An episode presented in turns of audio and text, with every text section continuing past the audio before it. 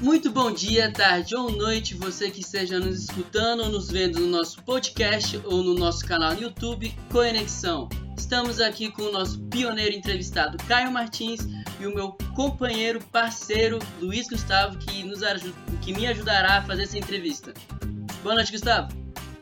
Bom dia, boa tarde, boa noite a todos os telespectadores que estão nos vendo ou nos ouvindo hoje pelo canal do YouTube ou pelo podcast. Sejam muito bem-vindos ao nosso primeiro programa aqui no Conexão. Espero que vocês gostem. E como já falado, mas mais uma vez eu vou repetir, hoje nós vamos trazer para esse programa piloto um cara que foi criado aqui na Universidade de Brasília, se formou aqui como engenheiro eletricista. Hoje é dono da sua própria empresa de fotovoltaica, Hoje vamos entrevistar, com muito prazer tenho dizer, Caio Martins. Boa noite, Caio. Boa noite, galera. Boa noite a todo mundo. Boa tarde, bom dia quem está ouvindo a gente aí. Estou muito feliz de estar aqui sendo a primeira pessoa nessa iniciativa muito legal que foi criada aqui no UNB. Espero que possa ajudar um pouco, contribuir com alguma coisa aí com vocês. A gente que agradece a sua presença e a sua disponibilidade hoje aqui, Caio. Muito obrigado. E assim, sem mais delongas, tentando ir direto ao ponto, digamos assim, a gente vai começar com a primeira pergunta, que eu acho que é uma das perguntas fundamentais para a gente começar uma conversa. Caio, a primeira coisa que saber é quem é você e como eu disse que você é dono de uma empresa, o que a empresa faz?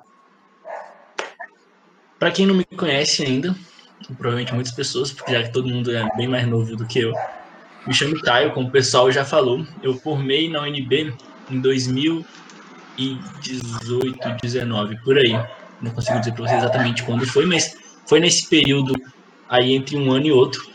Mas minha empresa já abriu, a Primária Energia, a gente abriu desde 2017. Então, finalzinho de 2017 a gente já existia.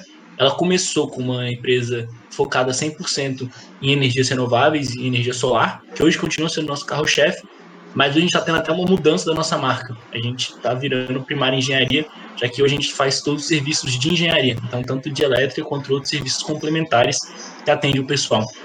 Então hoje a primária virou uma empresa de engenharia, mas sem deixar de lado o nosso carro-chefe, que é a energia solar. Pô, muito bacana, muito bacana, Caio. Mas agora também a gente quer situar é, como é que se você fosse um estudante da, da engenharia elétrica, todos queremos saber como você é, qual foi tipo o motivo da escolha do curso de engenharia elétrica? Se lá você já teve a sua já foi no meio da do curso de engenharia elétrica você teve a vontade de ser, não sei, criar sua própria empresa, ter esse feeling mais empreendedor, como é que foi? Então, isso é muito eu deixo as coisas seguindo o, o, rumo delas, né? Eu sempre, desde o ensino médio, eu queria mexer na área do empreendedorismo, era algo que eu gostava. Mas é, o curso de engenharia elétrica em si foi eu tava muito eu queria muito questão de construir robôs então fazer algo tecnológico. Eu entrei no curso até muito com essa vontade tanto que eu tinha uma dúvida bastante se eu ia para elétrica ou para mecatrônica. Acabei por influência de um pai de um amigo meu que é professor da, da elétrica é, conhecendo mais o curso de elétrica gostei acabei entrando assim não sabia muito bem como é que os dois funcionavam e fui para um deles. Acabei escolhendo elétrica. Então era muito mais para um lado do que eu trabalho hoje, eu gostava muito mais e eu falava para todo mundo que eu não queria mexer com instalações elétricas. Era a única coisa que eu sabia que eu não queria fazer, era mexer com o que eu mexo hoje. Mas aí no, no meio da, da universidade a gente vai tendo experiências novas, experiências diferentes, então mexi com eletrônica, mexi com o aparato cerrado, até entrar na Netec e, e ir mais para esse lado de potência e gostar. Então, a ideia do empreendedorismo já existia, mas dessa área de potência foi, eu fui meio que sendo jogado para essa área aí com, os acontecimentos. Então você acha que a Enetec foi como se fosse um divisor de águas para você entrar nesse ramo da potência, por exemplo?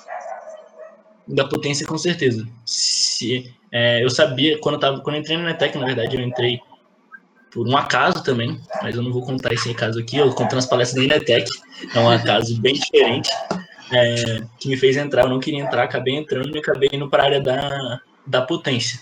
E aí gostei, gostei bastante, tanto que hoje mexo e realmente gosto do que faço em toda a área de reforma, instalações elétricas. Ah, muito bacana. Nossa, muito bacana mesmo. Acho que é muito legal a gente perceber que às vezes o que a gente entra pensando no curso é basicamente o que a gente vai fazer depois que sai dele. Então, já pegando esse gancho assim dessa ideia, é, vamos voltar bem antes de 2018, 2019, que foi quando você se formou. Então, assim, quando você estava entrando no curso, quando você começou a cursar engenharia elétrica, o que, que você pensava que o Caio Martins ia fazer? Poxa, se eu me formasse hoje, eu iria para essa área. E era mais ou menos isso mesmo que você tinha convicção de que ia fazer quando formasse em engenharia elétrica? Não, como eu falei, não tinha nada a ver. Eu entrei no curso é, querendo mexer com eletrônica, tanto que minha parte de. Eu fiz um PIBIC em eletrônica, eu entrei no Baja, que era eletrônica também, então eu queria mexer com isso.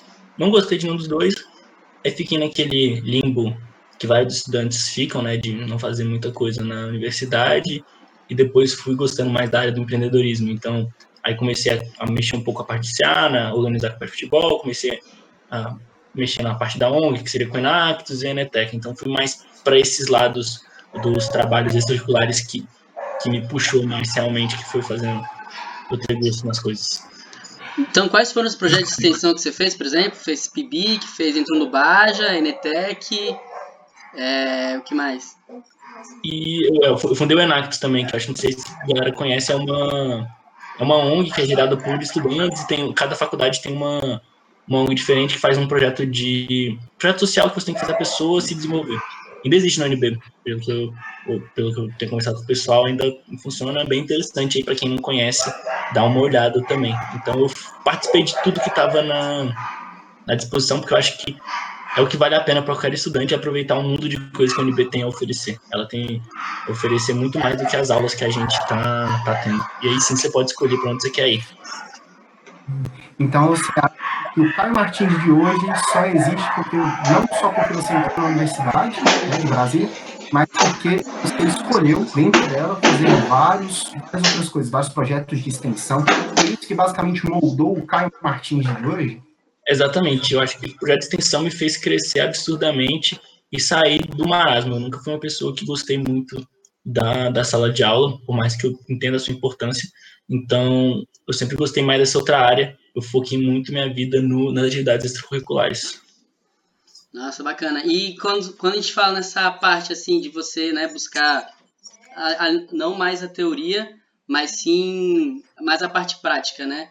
Por exemplo, né, procurando essas partes de Enetec, né, as partes de Baja, por exemplo.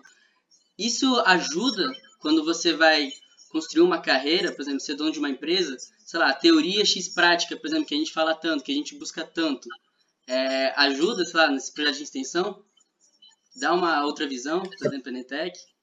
A teoria, que a, gente, a teoria que a gente tem nas aulas, você fala? É, a prática, a teoria que a gente aprende na universidade e a prática que a gente consegue tendo nas, nas empresas júniores, por exemplo.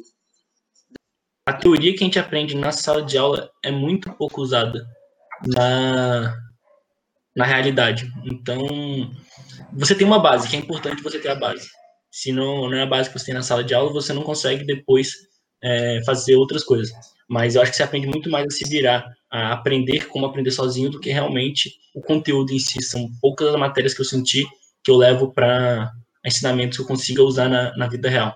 Porque a gente trabalha muito com a, com a teoria, mas na prática tudo muda. E aí, a NETEC, por exemplo, a atividade curricular já te dá uma, uma ideia bem melhor do que você funciona na prática. Por mais que ainda tenha, não seja 100%. Eu acho que você consegue entender o mercado quando você está no mercado. Você, mesmo nas empresas, você tem uma certa proteção ali que te não dá, não dá a mesma visão. Eu, pelo menos, eu senti uma certa mudança quando eu saí de empresário junior para um empresário realmente que tinha contas a pagar. Uhum, dá um baque, então, né? Sim. Legal. Então, aí, bem que você falou agora, assim, dessa visão que você tem, né? Você teve o mundo como empresário júnior e agora você tem o mundo como empresário de fato, né? Do mundo sênior aí.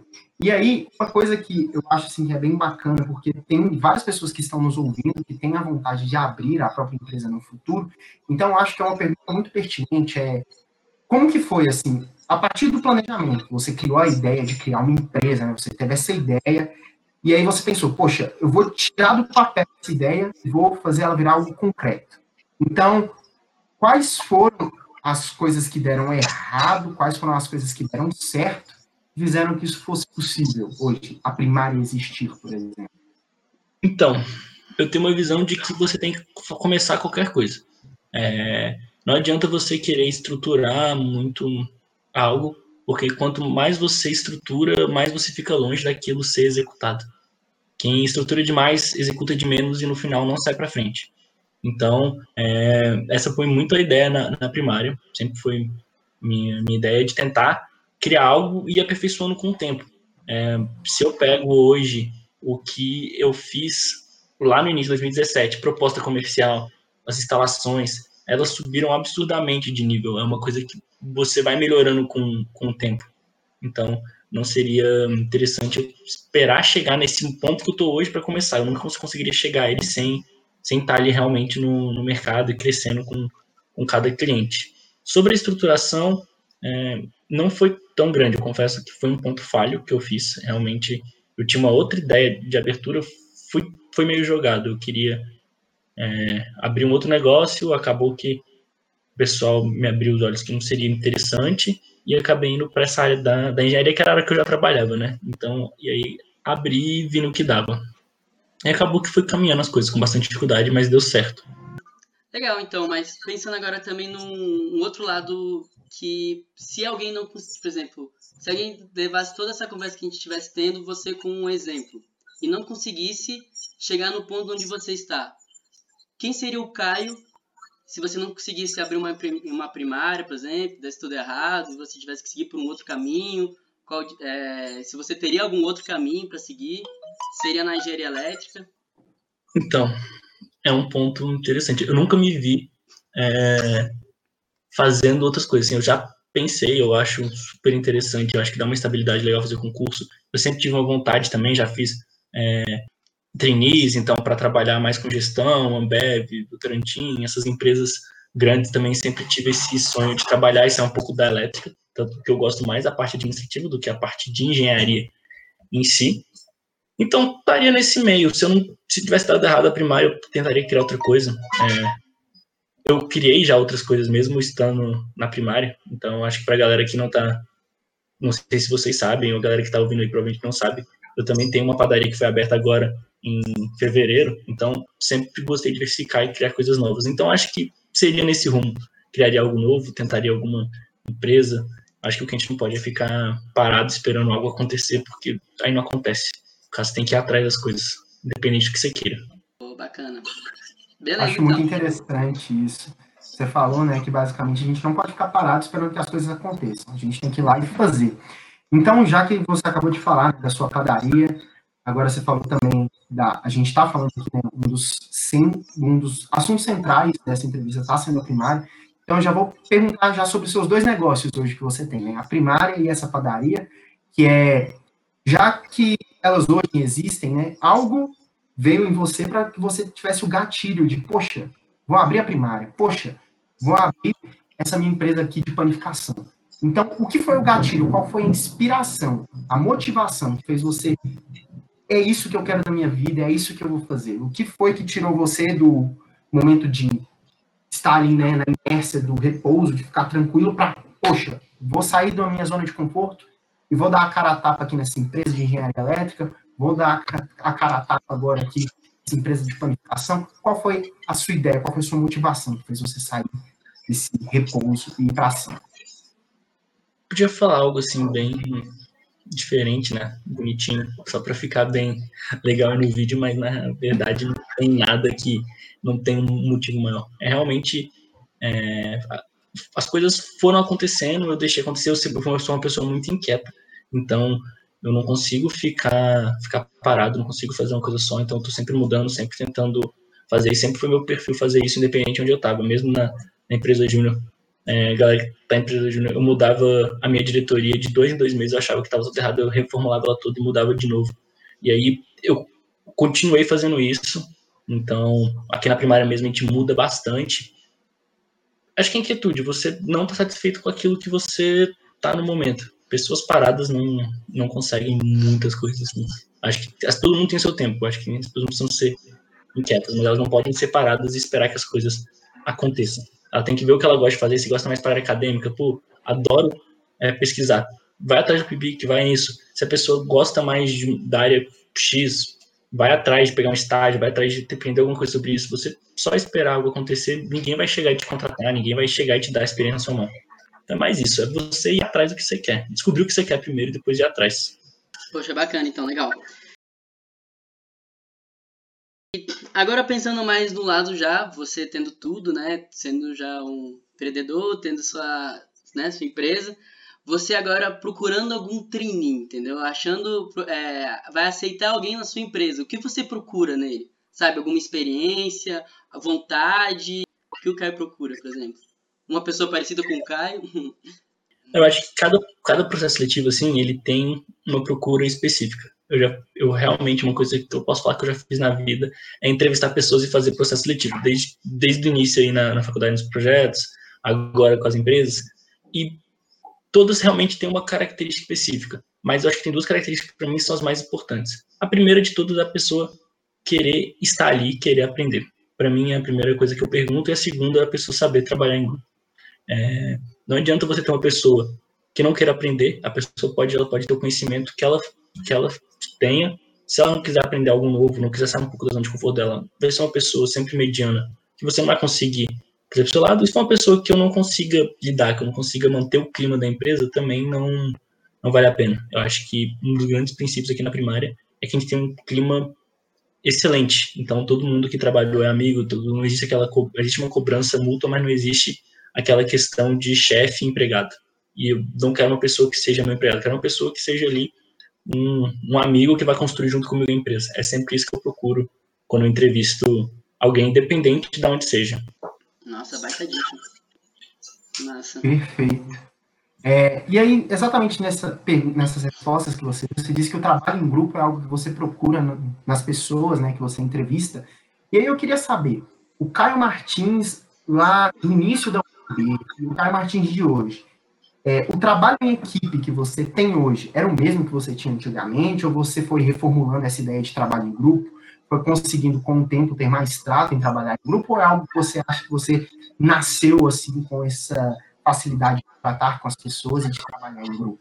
Eu sempre fui uma pessoa que era extremamente tímida e fui desenvolvendo a questão de, de conversa. Eu acho que trabalhar em grupo você não precisa ser a pessoa é, extrovertida que fala mais alto, que, brinca com todo mundo. Você precisa ser aquela pessoa que seja legal de bater um papo, que seja tranquila. É, é de todo mundo sabe quando uma pessoa é boa ou não é boa de trabalhar em grupo. Acho que a pessoa entende também quando ela entende essa. Se alguém, se alguém, se você sente alguém acha que é ruim trabalhar com você, você pensa nos pontos que as pessoas te falam e tenta melhorar esse ponto. É basicamente não tem como você é, fazer a mais. Então, esporte, é, roda de amigos, tenta pegar com as pessoas e desenvolvendo isso aí, você que dá certo. Muito interessante. Que é algo que ninguém nasce 100% sabendo de nada, né? Então a gente consegue desenvolver muitas habilidades. Eu acho que isso é muito importante. Então, já sabendo que assim, você viu que foi algo que você desenvolveu com o tempo, né? Você foi desenvolvendo. É, se você tivesse a oportunidade hoje de ir no passado, antes de 2018, 2019, lá quando você entrou na universidade, sentar com o Caio Martins lá no início e falar, cara, você tem que fazer isso, você tem que fazer aquilo ou não é, o que você falaria para ele? O que você falaria? Olha, não faz isso, faz isso aqui, que vai ser melhor para você. Que dicas você daria para ele? Que conselhos? Eu falaria, faz tudo igual você fez. Eu acho que todo mundo é, é aquela questão que eu falei de perfeição e, como, e querer tá perfeito. Então você só vai aprender quando você fizer e você errar e você vai quebrar a cabeça. Se eu não tivesse feito as besteiras que eu fiz na faculdade, eu não teria aprendido e não teria crescido hoje. Eu teria estar tá tentando sempre melhorar. Então, não tem uma dica que eu daria para mim mesmo. Seria continua fazendo o que você tá que você vai fazendo, que é o que você vai aprender. Eu acho que todo mundo chega nesse ponto. Você ficar vivendo no, no passado demais, você fica depressivo. Você vive no futuro, você vive ansioso. Se você conseguir viver o presente aproveitando, você está vivendo da melhor forma possível. Acho que é o que eu tento levar bastante para mim.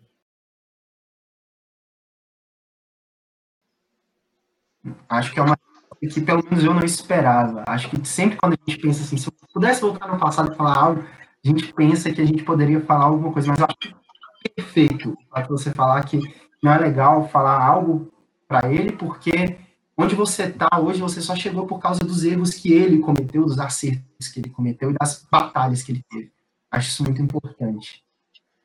Legal. E agora, pensando mais também, é, você agora, né, com toda a sua experiência, tudo que você já passou, que dicas de mercado de trabalho você daria para um, um estudante agora de graduação em engenharia elétrica? Por exemplo, é, que pretende né, estar no mercado hoje, de, nesse ramo de fotovoltaico ou qualquer outro tipo de microprocessado, essas coisas? Cara, a principal dica seria, seria primeiro você, como eu falei, pegar, pegar a maior bagagem que você puder das áreas que você tem ali disponível na engenharia elétrica. Então, tentar ver uma ou duas áreas ali, o que conseguir de atividade extracurricular. Principalmente você está no início do curso, tentar fazer um... Conhecer a galera mesmo que está ali estudando com você, que passa o tempo, e quem já está mais no final do curso, seria é, sexto, sétimo, oitavo semestre, procurar também já, já estágios na área. Eu acho que é uma parada muito importante você estar tá no estágio, já tá, ter esse contato com o mercado de, de trabalho. Porque aí você, a chance de você já encaminhar para uma vaga é muito maior do que no caso de você não ter esse estágio ali no, no, no final do curso. É muito mais difícil você achar algo. Então você acha que é, tem que aproveitar o máximo de tempo que você tiver na universidade, porque a universidade, por exemplo, é o lugar perfeito para se fazer currículo, se encontrar algo que você goste, basicamente, né? É isso, eu só gosto da frase fazer currículo. Eu acho que é importante você é, aprender coisas. O currículo joga fora, tipo, pensa em coisas que tá te agregando, em coisas que vão fazer você ser uma pessoa melhor. Por mais que isso não agregue nada em termos de títulos ou currículos. Se você aprendeu, você vai conseguir mostrar isso na entrevista, você vai conseguir se destacar depois. Sim, sim. Até fazer um complemento, você perguntou das entrevistas. Eu mal olho o currículo quando eu vou entrevistar. O currículo eu uso para tomar uma base, eu posso conhecer a pessoa. Então, para mim, se a pessoa fez X, Y, Z, ela precisa mostrar ali na entrevista e não no currículo dela. Nossa. Muito interessante. Interessante mesmo. É, porque eu acho muito bacana porque uma pessoa não se resume a um pedaço de papel. Então, numa conversa você tem que dizer né, a pessoa. Então você não dá uma olhadinha no LinkedIn assim, não. Cara, confesso que eu olho para conhecer assim bem por cima, mas é algo que eu não tiro ninguém por currículo, eu não só uso para me basear em alguma coisa. Então, é, não é algo tão importante. Sim, então é bom que você fale isso. Não, não discutem porque eu sou novo e eu considero o currículo importante, mas eu acredito que a maioria das pessoas mais velhas no mercado de trabalho considera o currículo, LinkedIn uma das coisas mais importantes. Então a gente tem que viver no mundo que a gente está, que não é o mundo hoje que a gente que que eu, que eu estou, é um mundo onde as pessoas se importam com o currículo sim. Então, façam um currículo bonito, coloquem as coisas que vocês acham importante me demonstrem isso na entrevista. Mas aí você falando, né, exatamente que às vezes você olha o currículo, mas normalmente não, é mais no papo a papo. Você acha que tem algumas experiências na vida que você fala assim, poxa, fora da universidade, dentro da universidade que você teve, que acha que te prepara assim para uma entrevista de emprego, que te prepara assim, para ter uma conversa com o seu futuro chefe, talvez. Se você algo que você viveu na sua vida, seja academicamente ou não, você diga assim, isso aqui mudou a forma como eu me portaria, por exemplo, numa entrevista daqui em diante que você queria passar para a gente, que você queria deixar aqui ouvindo. É, eu acho que é, é treino, né? A gente é igual no esporte aqui. Então, quanto mais entrevistas você fizer, independente de onde for, mais você vai pegando isso. Quando você estiver do outro lado também foi algo que eu achei bem interessante. Se você estiver entrevistando pessoas, você vai pegar mais o que o entrevistador pensa então, acho que quanto mais você fizer, melhor você fica, do que tentar formas de procurar na internet. Eu acho que é realmente praticar. Perfeito, então. E então, gente, era isso que a gente tinha preparado para perguntar para você hoje, Caio. Muito obrigado pela presença. A vocês que estão nos ouvindo aí, muito obrigado pela presença, por estar acompanhando a gente aqui até agora. Espero que vocês tenham gostado desse programa aqui com o nosso queridíssimo Caio Martins, que vocês tenham aprendido muito e consigam extrair bastante coisa dessa entrevista que a gente teve aqui. Érico? Isso mesmo. Então, muito obrigado aí. Não se esqueçam de curtir é, nosso Instagram, né? Segue lá, Conexão, assim como nosso canal do YouTube. E para mais dúvidas, sugestões, deixe comentários para a gente que a gente vai procurar, a gente vai dar uma lida, dê sugestões de quem você quer que nós entrevistamos, que iremos correr atrás. Muito obrigado. Valeu, Caio. Boa noite. Só agradecer todo mundo que está ouvindo aí até o final do vídeo, agradecer vocês aí pelo convite. E é isso, galera. Todo mundo aproveita ao máximo e espero que tenha sido proveitoso para quem assistiu tudo.